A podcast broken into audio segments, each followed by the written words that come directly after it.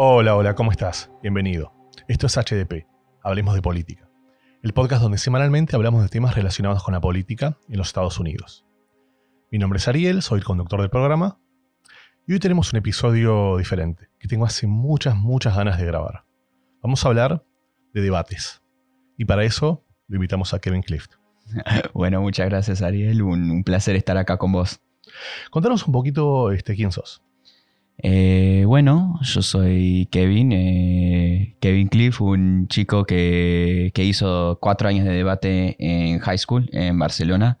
Eh, tuve la oportunidad de debatir contra eh, muchos chicos de muchos colegios internacionales. Em, eh, también debatir con, o más, más allá, pelear con una de las madres más eh, vehementes de, toda, toda, la historia, diría yo. Em, así que tengo bastante, bastante experiencia en esto, lo del debate. Em, y bueno, me, interesó mucho la formación del debate y eso. Sabes que, mm, bueno, el debate obviamente me lleva a mí en mi, memoria a, la política. Y la manera en la cual este, me relaciono es, me quedé pensando, digamos, hacia dónde voy.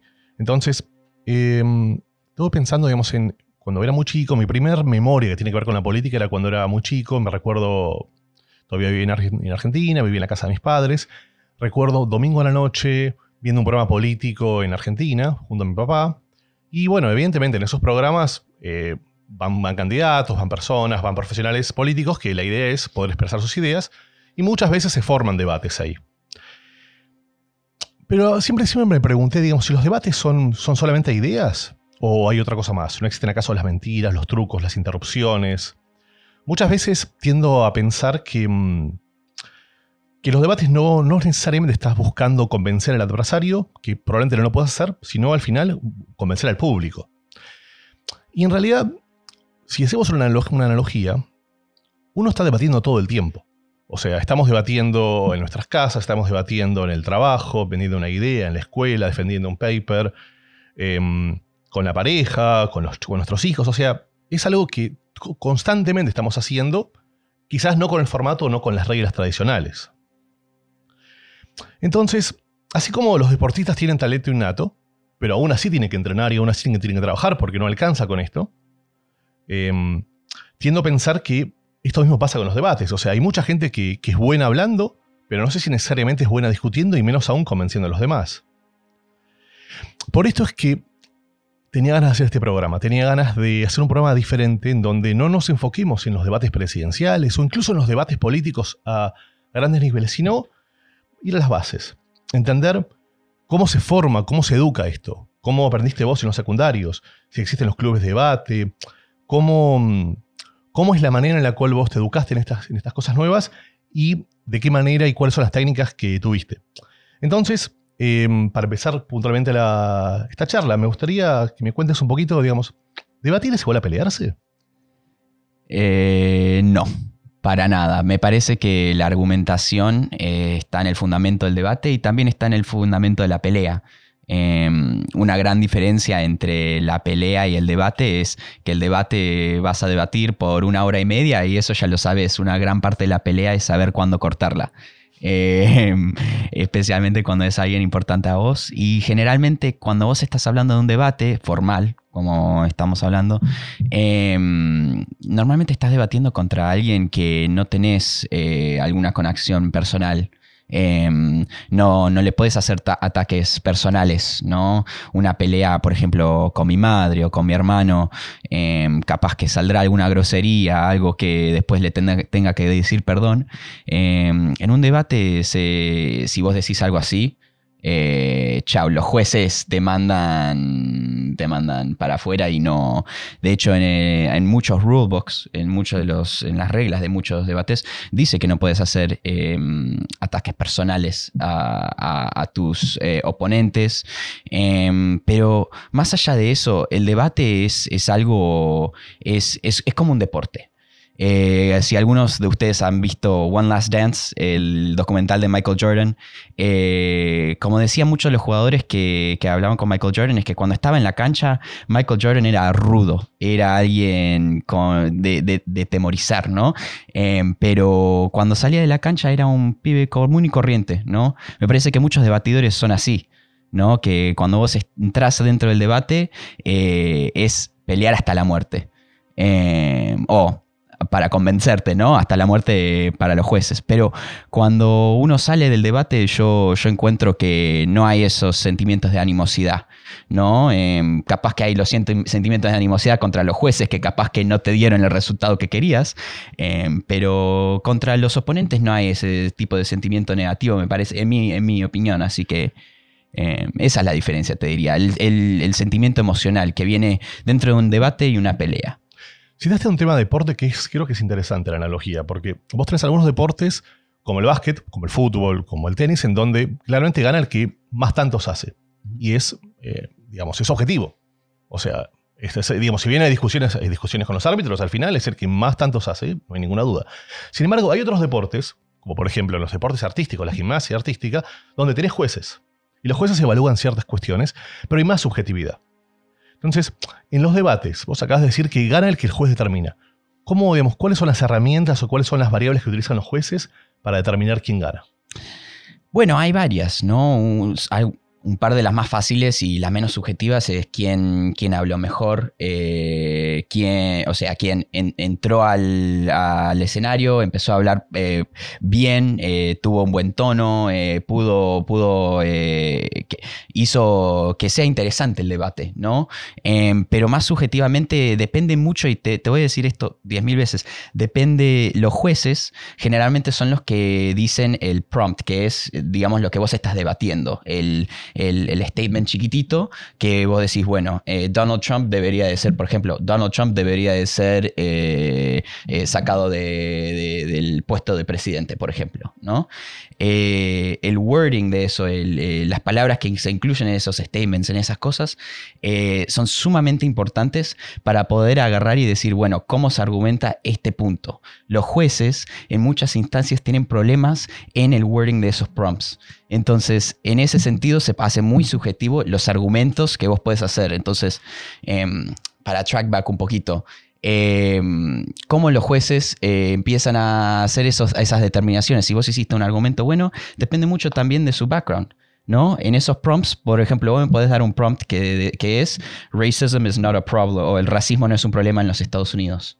¿no? Perdón por decir los prompts en inglés, que yo siempre lo tuve en inglés. El, el racismo no es un problema en los Estados Unidos, ¿no? Es mucho más difícil decir que, es, que no es un problema que sí es un problema. Entonces, en ese sentido, muchos de esos debates son problemáticos en sí. Eh, en, la fundamentación de la pregunta y el, statement que estás haciendo. Entonces, porque entiendo em, en la escuela de debate que vos estuviste, no estás debatiendo tus ideas, sino estás debatiendo ciertos statements que te están pidiendo que hagas. Es decir, digamos, contanos un poquito cómo es el proceso. Vos llegás, llegan tu contrincante, te dan la información ahí, te dan la información antes. ¿Cómo, cómo es este proceso? Bueno, eh, mucho como, como por ejemplo vos organizás este podcast, eh, eh, es, lo que hacen es que te dan los umbrella topics, que es te dan generalmente de lo que van a hablar. Por ejemplo, nosotros tuvimos un, de, un torneo que fue simplemente nos dieron el tópico de refugiados. ¿No? Nosotros dentro de esos tópicos podemos leer en las noticias y decir, bueno, va a ser sobre, bueno, cuántos refugiados o, probablemente debido a lo que estamos escuchando en las, noticias, cuántos refugiados deberían de entrar a la Unión Europea y podés empezar a determinar que en, concreto generalmente de qué van a ser las preguntas más grandes, pero no sabes exactamente cómo, cómo eh, exactamente los statements, te dan los tópicos. Entonces vos dentro de eso agarras y empezás a preparar eh, eh, eh, debates falsos, ¿no? Con, puntos generales que se podrían aplicar a diferentes tópicos dentro de ese umbrella topic. Y bueno, después entras en, la, práctica con tu, con tu, equipo, después entras a la ejecución en los torneos em, y te diría que lo más, lo más importante cuando estás hablando de... de em, de la, de la argumentación en sí y, cómo se, em, cómo se organizan estos torneos es que es bastante improvisado. Una gran cosa del debate, dentro del debate, tanto como antes, debido al formato que utilicé yo, en donde no sabes exactamente las preguntas o los tópicos que vas a debatir, es improvisar siempre agarrar uno o dos pasos adelante y estar diciendo, bueno, si ellos, eh, si, la organización tiende a decir estos tipos de prompts o estos tipos de tópicos, entonces empecemos a, enfocarnos en este tipo de preparación, en estos tipos de, en este tipo de evidencia, en estos tipos de artículos, ¿no? Porque obviamente si vos estás eh, debatiendo en, frente de muchos jueces bastante liberales, eh, que son profesores en colegios internacionales americanos, ¿no? Que son las personas que, en las cuales estoy tratando de convencer yo. Al final del día yo estoy tratando de convencer a los jueces, no a la audiencia, no a mis oponentes. Los jueces, conocer tu audiencia, Ariel, siendo podcaster, lo tenés que conocer, ¿no? Entonces, al final del día, Em, eso, eso es algo muy importante de poder no solamente entender, eh, em, eh, no solamente eh, poder predecir un poquito de los tópicos que están, improvisar, pero también dentro del debate agarrar y mirar las caras de los jueces. Decirles, mira, eh, este, esta chica medio puso una carita que no le gustó mucho el punto, así que veamos cómo podemos cambiarlo en, la, en la próxima, en el próximo speech para, para poder eh, que estén de acuerdo. Por ejemplo, hasta ahora estamos, estamos en el podcast y yo sé que si alguien está entendiendo lo que estoy diciendo, porque si, está eh, moviendo la cabeza, entendiendo, intrigado, cosas así son súper... Eh, por eso el entendimiento del ser y eh, el entendimiento, no, necesariamente del ser, pero el entendimiento del, del, de, em, de la comunicación no verbal es muy importante también para el debate, lo cual es algo que no te lo van a decir muchos debatidores. ¿Y qué porcentaje dirías que es improvisación versus preparación? Bueno, depende, depende del debatidor. Yo siempre fui, fui improvisador. Eh, a mí siempre me, interesó. Yo, de hecho, depende de, también el de... De hecho, te, lo voy a poner así. Todos los eh, equipos deberían tener un balance de improvisador y de preparador. Mis, en mi circuito de debate son equipos de dos personas. Yo siempre tuve em, un, compañero que fue preparador, que siempre hacía la mayoría del research, que siempre agarraba y preparaba un poquito más que yo. Em, y después necesitas a alguien que es improvisador, porque vos podés preparar lo que quieras, las horas que quieras, pero al final del día sos, solo sos un chico de 16, 17, 18 años o capaz sos un adulto y no puedes preparar para todas las, posibles, eh, eh, escenarios. exacto. Em, entonces hay, que tener esa chispa de poder decir, ah, no, bueno, eso es un, eso es un, e, ese argumento es problemático por tal cosa. Y lo interesante es que en mi circuito implementó una regla para poder utilizar ese, ese, ese Em, don de la improvisación que se llaman los, los Points of Information. Los POIs em, son eh, durante los speeches, los primeros speeches, no en la conclusión, vos podés levantarte y pedirle a, tu contrincante, mira, eh, tengo una pregunta de lo que acabas de decir. Los interrumpís, ellos pueden aceptar tu pregunta o no, em, y eso puede ser muy importante porque cambias el tono del debate, les podés hacer un contrapunto en el medio de su speech, lo cual los puede sacar de, su, de, su mojo, por, por, por, no tener otra palabra, y de hecho es, es, es algo muy, muy importante, y eso es lo que me especialicé yo, hacer POIs. Em, agarrar, eh, levantarme y hacer una pregunta que en muchas instancias es eh, un statement, pero es en forma de pregunta. ¿No? Por ejemplo, les preguntaría, eh, con, el, con el tema del racismo no es un problema en los Estados Unidos. Digamos que yo estoy en favor que el racismo es un problema. Yo les diría, eh, no, eh, ¿no estás de acuerdo que en Estados Unidos la población negra tiene una, un problema sistemático con, o el, sistema del, judicial tiene un problema sistemático con la población negra, etcétera, etcétera, etcétera? Y saldría con dos o tres estadísticas y y después me sentaría. Y ellos no, no tienen forma de, responder porque no es una pregunta, es un statement. Y al final del día, em, lo medio como que les haces un contrapunto en el medio de su speech, lo cual es muy difícil, porque si yo te interrumpo, es difícil responder, ¿no? Exactamente. ¿Y cómo, cómo logras el balance entre mm, tus ideas y lo que vos estás debatiendo? Ah, no, no, yo no tengo ningún balance. No, vos cuando estás debatiendo tenés que debatir lo que te toca y lo que te toca, te toca. Eh, yo he tenido que debatir cosas como, por ejemplo, que el, esto, lo del calentamiento global no es el, no es el problema más grande que nos afronta como, población.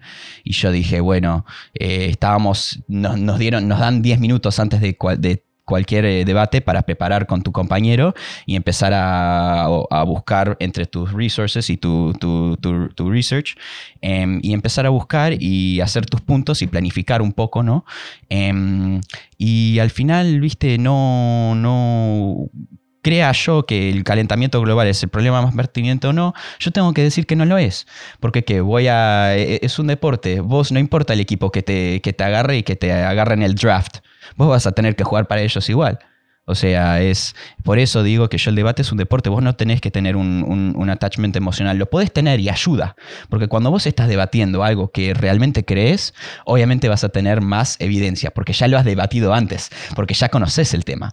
Pero al final del día, y, me parece que es algo interesante, ¿no? Porque tener que debatir cosas que vos no crees y tener que, que, que em, que fomentar esa idea de que hay otras perspectivas es algo muy necesario en el mundo hoy en día. Porque con todo lo de los targeted ads, con todo lo que eso que tenés en el teléfono, que vos solo lees artículos que ya tenés una predisposición para que te gusten, es un problema porque no estás obteniendo toda la información que hay. Y, y, eso me parece que es lo más importante del debate, tener que debatir cosas que no crees. Bueno, yendo a eso precisamente, em, contame un poquito cuál es la importancia que tiene la data dura en los debates, o sea, los números, la información específica. Eh, tiene, eh, a ver, cuando vos tirás un dato no es, lo mismo que decir un, estimado, o sea, cuando eh, los datos es la lengua del debate, te lo diría así. Em, generalmente la persona que tenga más datos, y no solamente más datos, pero mejores datos, ¿no? Porque si yo te saco una estadística de Breitbart, no, no te va a gustar mucho, pero si te saco uno de The Guardian, estás más eh, satisfecho. Entonces, los datos me parece que tienen mucho impacto en los, en los debates. Vos agarrás em, y estadísticas, ¿no?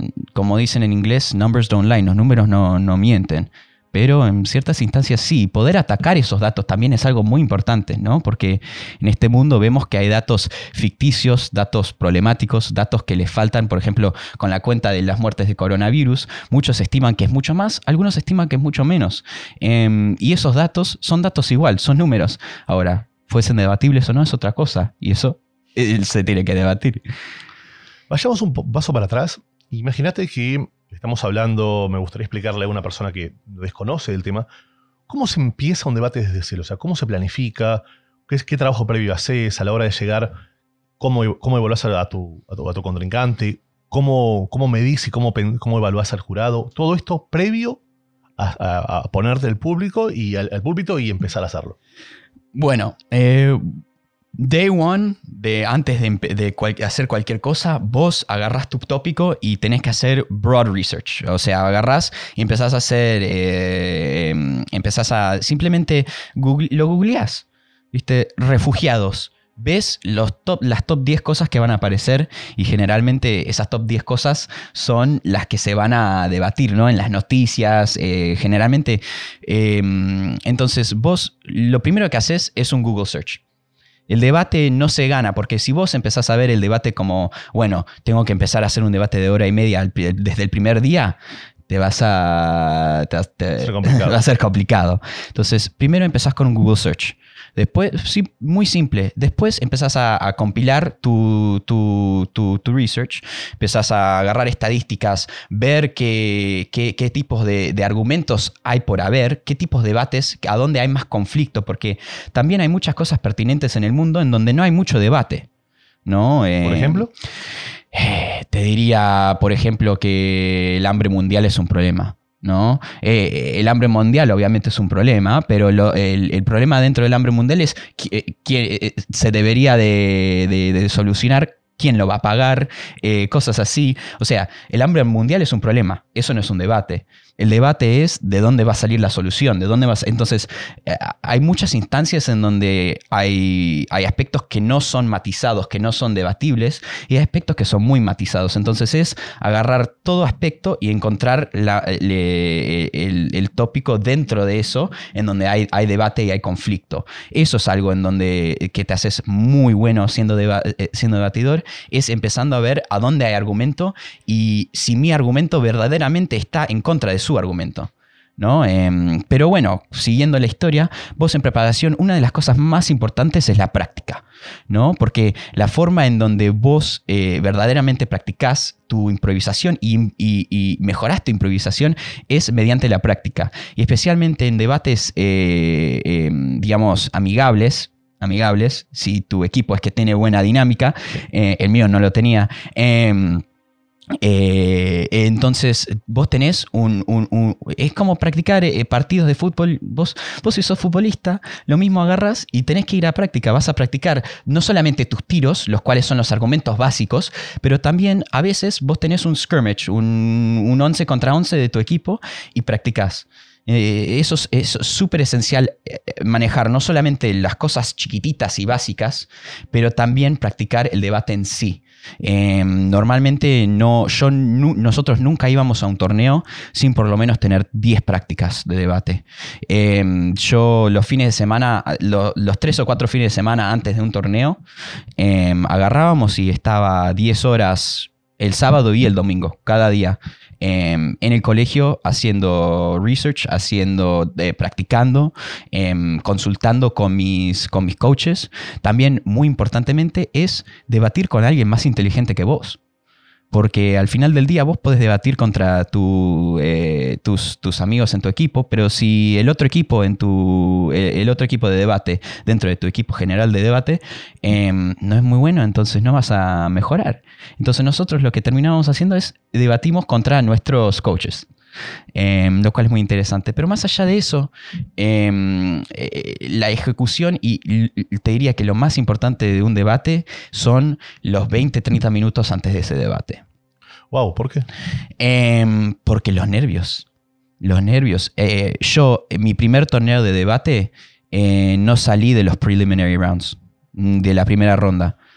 Te paro ahí un segundo. Contame específicamente cómo funciona el, torneo. Digamos, cuántas rondas hay, cómo es el proceso, contra quién lo haces y cómo se va, digamos, cómo se va ejecutando para llegar al, ganador. Mm. Bueno, em, es como. Te lo voy a explicar como un mundial. ¿no? Eh, vos tenés, eh, no calificatorias, pero bueno, tenés tipo calificatorias, ¿no? En donde vos tenés cualquier persona que quiere venir al torneo, puede venir al torneo de los colegios que están incluidos dentro del, circuito. Em, obviamente hay ciertas plazas, pero bueno. Em, y muchas de las personas dentro de esos preliminary rounds, em, vos tenés, digamos, 100 personas. Después de los preliminary rounds, se corta la mitad, 50. Em, y después va yendo, es diferente para, cada sección. Em, en el debate eh, vas y después tenés los cuartos de final, las, semis, las semifinales y después obviamente la final. Dentro de eso em, hacen un punto en no tener dos equipos del mismo, del mismo colegio eh, en la final, simplemente porque han habido instancias en donde los dos equipos de la misma, del mismo colegio, eh, uno hizo el forfeit para que el otro equipo ganara el torneo. Pero y eso hay que tenerlo en cuenta, ¿no? No vas a tener dos equipos de Argentina en, el final, en la final del Mundial. Eh, pero eh, sí, se organiza de una forma bastante general, como cualquier, eh, cualquier torneo. No, es nada diferente de un formato torneo de, deporte. La, la, única diferencia es que en vez de sudar o estar en traje de fútbol, estás en un traje de verdad con una corbata que más o menos está a cogota mientras estás tratando de dar un speech en frente de 300 personas. Y, bueno, es, algo, es algo muy diferente al deporte en el sentido de que en el deporte vos estás jugando al fútbol y vos te podés enfocar en, los jugadores, en, el partido en sí. En el debate vos no tenés otra que mirar a, la audiencia, a los jueces, a tu, vos tenés que estar dentro de ese momento y por eso los nervios son tan grandes. Bueno, vos sabés que en el fútbol, como en muchos deportes, pero sobre todo en el fútbol, pasa a veces que no gana el mejor. Muchas veces nos ha pasado. Todos los que somos futboleros nos, nos gusta, decimos, no sé, este, me- está la disyuntiva de me- ¿quiero, quiero ganar o quiero jugar lindo. Bueno, ¿en el debate pasa algo parecido? Sí. ¿Cómo Muy- sería? muy- pasa, paso, a ver, yo, yo desafortunadamente o, o afortunadamente he ganado con tácticas eh, bastante sucias. Por ejemplo, te estaba explicando lo de interrupción. Bilardista ha salido este muchacho. Te, estaba, te estaba hablando de la táctica de, de- de- de interrupción. Es algo que, es mu- que, que- que está bien, está dentro de, está es reglamentario, es todo, pero muchas personas, eh, de la manera y del tono de lo que, de- que yo preguntaba las preguntas, de un tono muy, no digamos agresivo, pero, pero no muy bueno, que mi madre me gritaría, digamos. Eh, eh, esos son cosas que, que muchos dirían que, que- que- es que no, es, no es dentro del espíritu del debate, ¿no? Los debatidores les gusta pensar que están, viste, con, un, con un moral high ground de decir, no, nosotros estamos debatiendo absolutos. Y al final del día, eh, uno, uno tiene que darse cuenta que no, no, no tiene nada que ver con absolutos. Un debate también no, no tiene que ser conclusivo. Eso es algo muy interesante. Un equipo puede haber debatido mejor que el otro y no puede ser conclusivo. También lo que te estaba diciendo antes, los mejores equipos no ganan simplemente por el wording de, de lo- de- de los statements. Porque si vos me das un lado del argumento que es casi imposible o muy difícil eh, eh, ha- hacerle research, encontrar estadísticas buenas, encontrar quotes de personas que no sean Donald Trump o personas obviamente bobas, em, cosas así, eh, eh, eh, ya, ya me estás poniendo, me estás haciendo jugar al fútbol en un campo que está eh, Inclinado. en contra mío. O sea, todas esas son cosas que el, el sistema de debate está tratando de mejorar. Y todos los sistemas de debate son diferentes, de, de tra- tratar de tener eh, statements realmente debatibles, que tengan buenos argumentos de un lado y de otro lado, ¿no? Em, pero en ese sentido, entonces... El debate, si tiene de- y- los mismos argumentos de un lado que de otro lado, entonces eso re- es, muy difícil hacer. Porque vos no podés agarrar y decir, bueno, este, este, este statement tiene cinco argumentos para este lado y cinco argumentos para el otro. Porque después podés estructurar tu debate de otra forma completamente. Y ahí eso es otra cosa, otra dificultad de los jueces que tienen, es que muchos debates, especialmente para de los novicios, los cuales no son buenos en encontrar ese, ese clash que hay entre los argumentos, eso eh, eh, eh, es verdad que mi punto está en contra del tuyo, estamos diciendo la misma cosa en diferentes palabras, que te diría pasa más a menudo de lo que piensas. O sea, Claro. que eh, lo mismo que te pasa en la casa, en casa, que vos eh, le estés diciendo lo mismo a tu madre que estás diciendo vos, pero lo- los dos lo están diciendo gritando, eso pasa en los debates también. Entonces hay que, hay que poder eh, ver, eh, tener un- una, una vista muy buena del, del debate y tener un, un- un oído y un ojo entrenado para poder ver eh, cómo va la línea de argumentación, eh, cómo terminan las cosas. eh, y en ese sentido los jueces también son malos en ver eso. Porque si no hay buena línea de argumentación, el debate es confuso, entonces es difícil ver, eh, eh, es básicamente quién lo hizo menos peor. Lo cual es algo más difícil, como hemos visto en las elecciones del 2016, es más difícil hacer eso que elegir a alguien que lo hizo bien.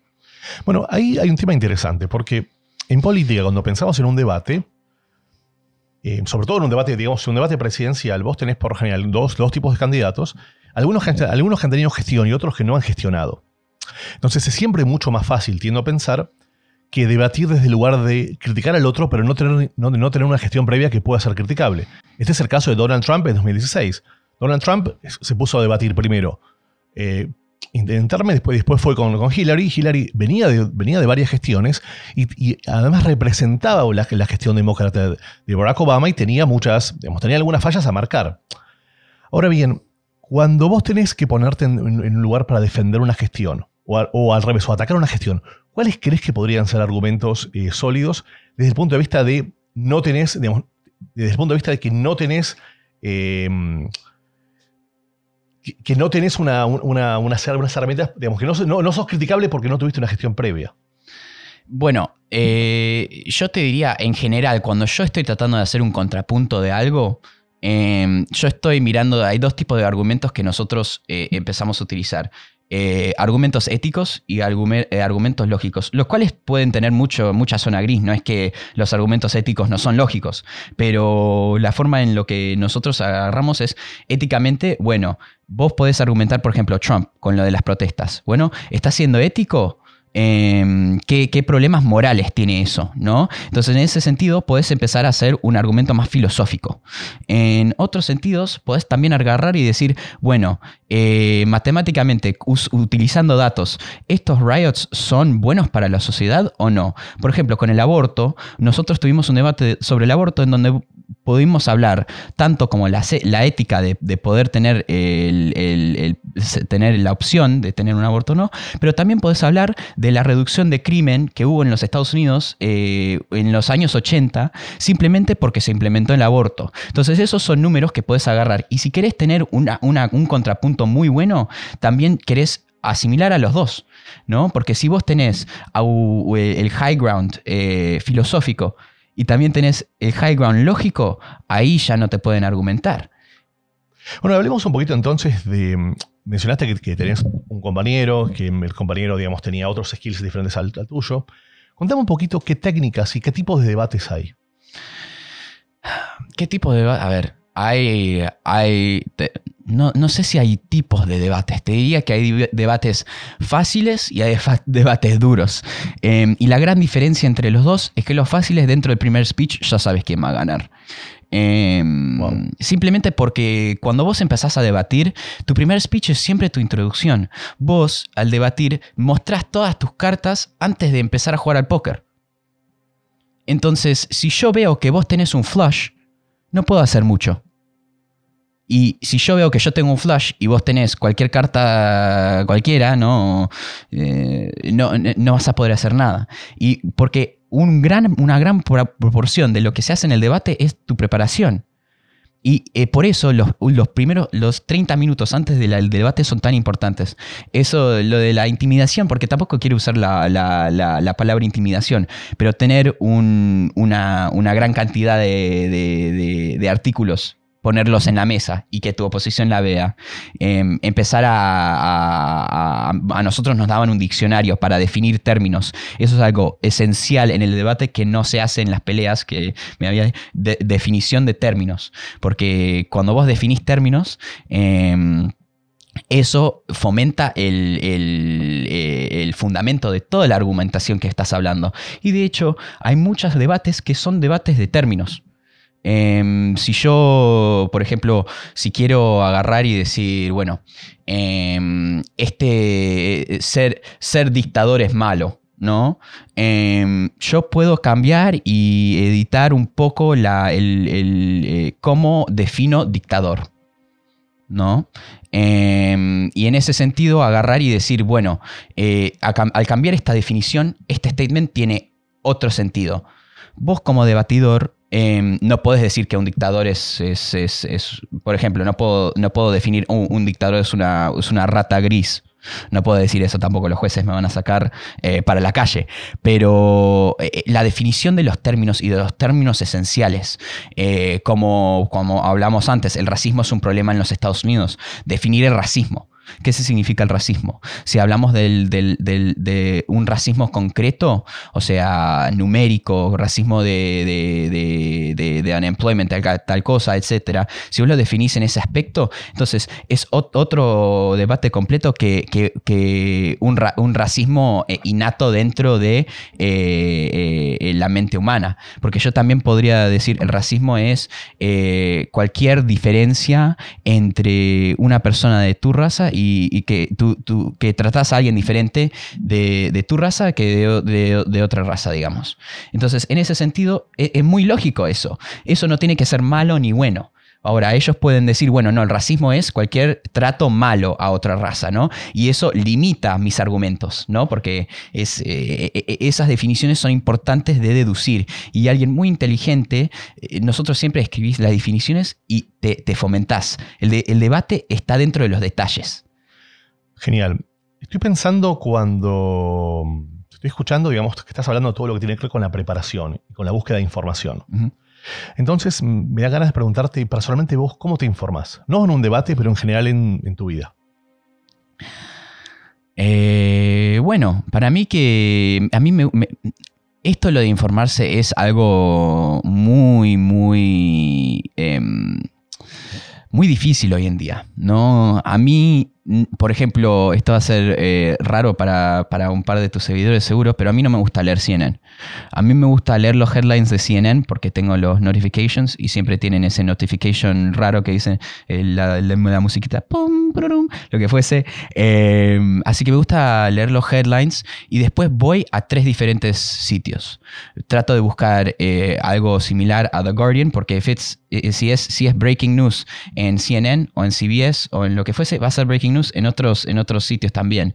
También, como hablé antes, ver la otra perspectiva, porque a mí también me gusta leer Fox News. Es muy interesante. Si, si vos sos demócrata, si vos sos cualquier cosa, te digo, sentate y enfurecete a lo que están hablando en Fox and Friends, porque saber los argumentos de tus contrincantes te va a ayudar a prepararte para argumentarlos y sacar los, sacar los argumentos que tienen para la calle. O sea, vos, si no, si dentro de un debate, si no te preparas para lo que te van a decir, no vas a tener respuesta. Sí, sí, no, claramente, digamos, este, la preparación... Eh, en general es todo, en cualquier aspecto que hablas de tu vida y mucho más para un debate. ¿Y mm, hay algo que nos quieras contar que no te haya preguntado? No sé. Em, hablarme a mí mismo se, parece un poquito raro, preguntarme a mí mismo una pregunta. Em, no, pero me gustaría decir algo rapidito que el debate, como vos habías hablado em, y como hablamos al principio de, del programa, es eh, el debate, lo que está en el fundamento del debate es la argumentación, ¿no? Y debatir es una forma muy buena, muy interesante, competitiva, pero, pero em, tipo familiar, ¿no? Porque la familia de debate, yo hablo con, con pibes de, del International School of, of, Brussels, del International School of Prague todavía, y los veía dos veces al año, capaz.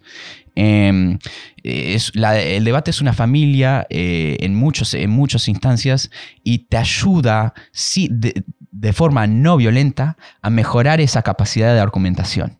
¿no? Es algo muy, algo muy, eh, digamos, eh, obvio para decir. Pero hay muchas personas que piensan, bueno, no, yo necesito saber hablar en público cuando, cuando, para, para, debatir. Sí, lo necesitas saber hablar en público, pero John F. Kennedy no nació sabiendo dar speeches. Eh, yo tampoco nací. Yo, de hecho, en octavo participaba en clase, pero enfrente de 10, 20 personas no podía hablar si me pagabas un millón de dólares. Lo mejor que puedes hacer dentro del debate es exposure therapy. Ese tipo de exposure therapy después se transmite a otras áreas de tu, de tu vida. Eh, esto de poder improvisar y empezar a, planificar mi argumento en 10 minutos para hacer un debate de una hora y media, em, son, son, cosas que utilizo para, para, escribir ensayos. Cuando entro a un examen, yo estoy pensando en una mente de debatidor. Eh, tengo un prompt o tengo tres o cuatro preguntas en mi examen, em, viste, eh, ya estoy pensando, bueno, ¿qué podría decir para este lado del argumento? ¿Qué podría decir para el otro lado del argumento? Em, cosas así en donde vos podés salir de tu mente, salir de tu, de, de, tu ámbito normal y entrar en ese modo debatidor, modo argumentador y salir de todo lo de, bueno, yo yo creo en esto, yo creo en lo otro, y simple decir, bueno, simplemente decir, bueno, hay argumentos para los dos lados, es algo fundamental para cualquier parte de tu vida, para tanto personal, eh, profesional, y además, viste, saber hablar nunca te va a venir mal. Nunca te va a venir mal. Es un, es un, es un skill que, que, te viene bien para entrevistas, para, em, para el debate, pero, pero, viste, esto, lo de, lo de modular el, la voz, ¿no? Hablar un poquito más bajo, un poquito más, más eh, alegre, ¿no? Eh, son todas cosas que aprendes dentro del debate, que, viste, las personas piensan que es solamente argumentación. Y aunque sea una gran parte de eso, no lo es, es presentación también. Y esa presentación es verdaderamente algo transitivo en muchas, muchas partes de tu vida, tanto como la argumentación también. Sí, creo que la realidad es que mm, muchas de las cuestiones que planteaste acá se aplican a muchas en general en, la vida, en nuestra vida profesional, la vida personal, la vida de pareja, con los hijos. Bueno, la verdad, Kevin, te agradezco mucho. Creo que este ha sido muy, muy interesante. Y bueno, ojalá que podamos este, hacer otro programa donde hablemos algo un poquito más avanzado. bueno, ojalá, a ver. Eh, no sé, no sé si me, si me da la cabeza para algo mucho más avanzado, pero bueno. Probaremos, probaremos. probaremos. Creo que este, de la misma forma que, como mencionaste recién en los debates, acá también tenemos que improvisar a veces. Entonces, bueno, a vos que llegaste hasta acá, que escuchaste el programa, que lo escuchaste a Kevin, que seguramente te está gustando lo que estás viendo, es muy importante para nosotros, para este proyecto, que puedas recomendarnos con tus amigos, que puedas suscribirte a los canales, que puedas este, dejar tus comentarios. Esta es la forma en la cual podemos crecer con este proyecto y esta es la forma en la cual podemos semana a semana traer gente de mucha calidad y generar un contenido diferente. Te agradezco mucho por el tiempo y nos vemos la semana que viene. Muchas gracias.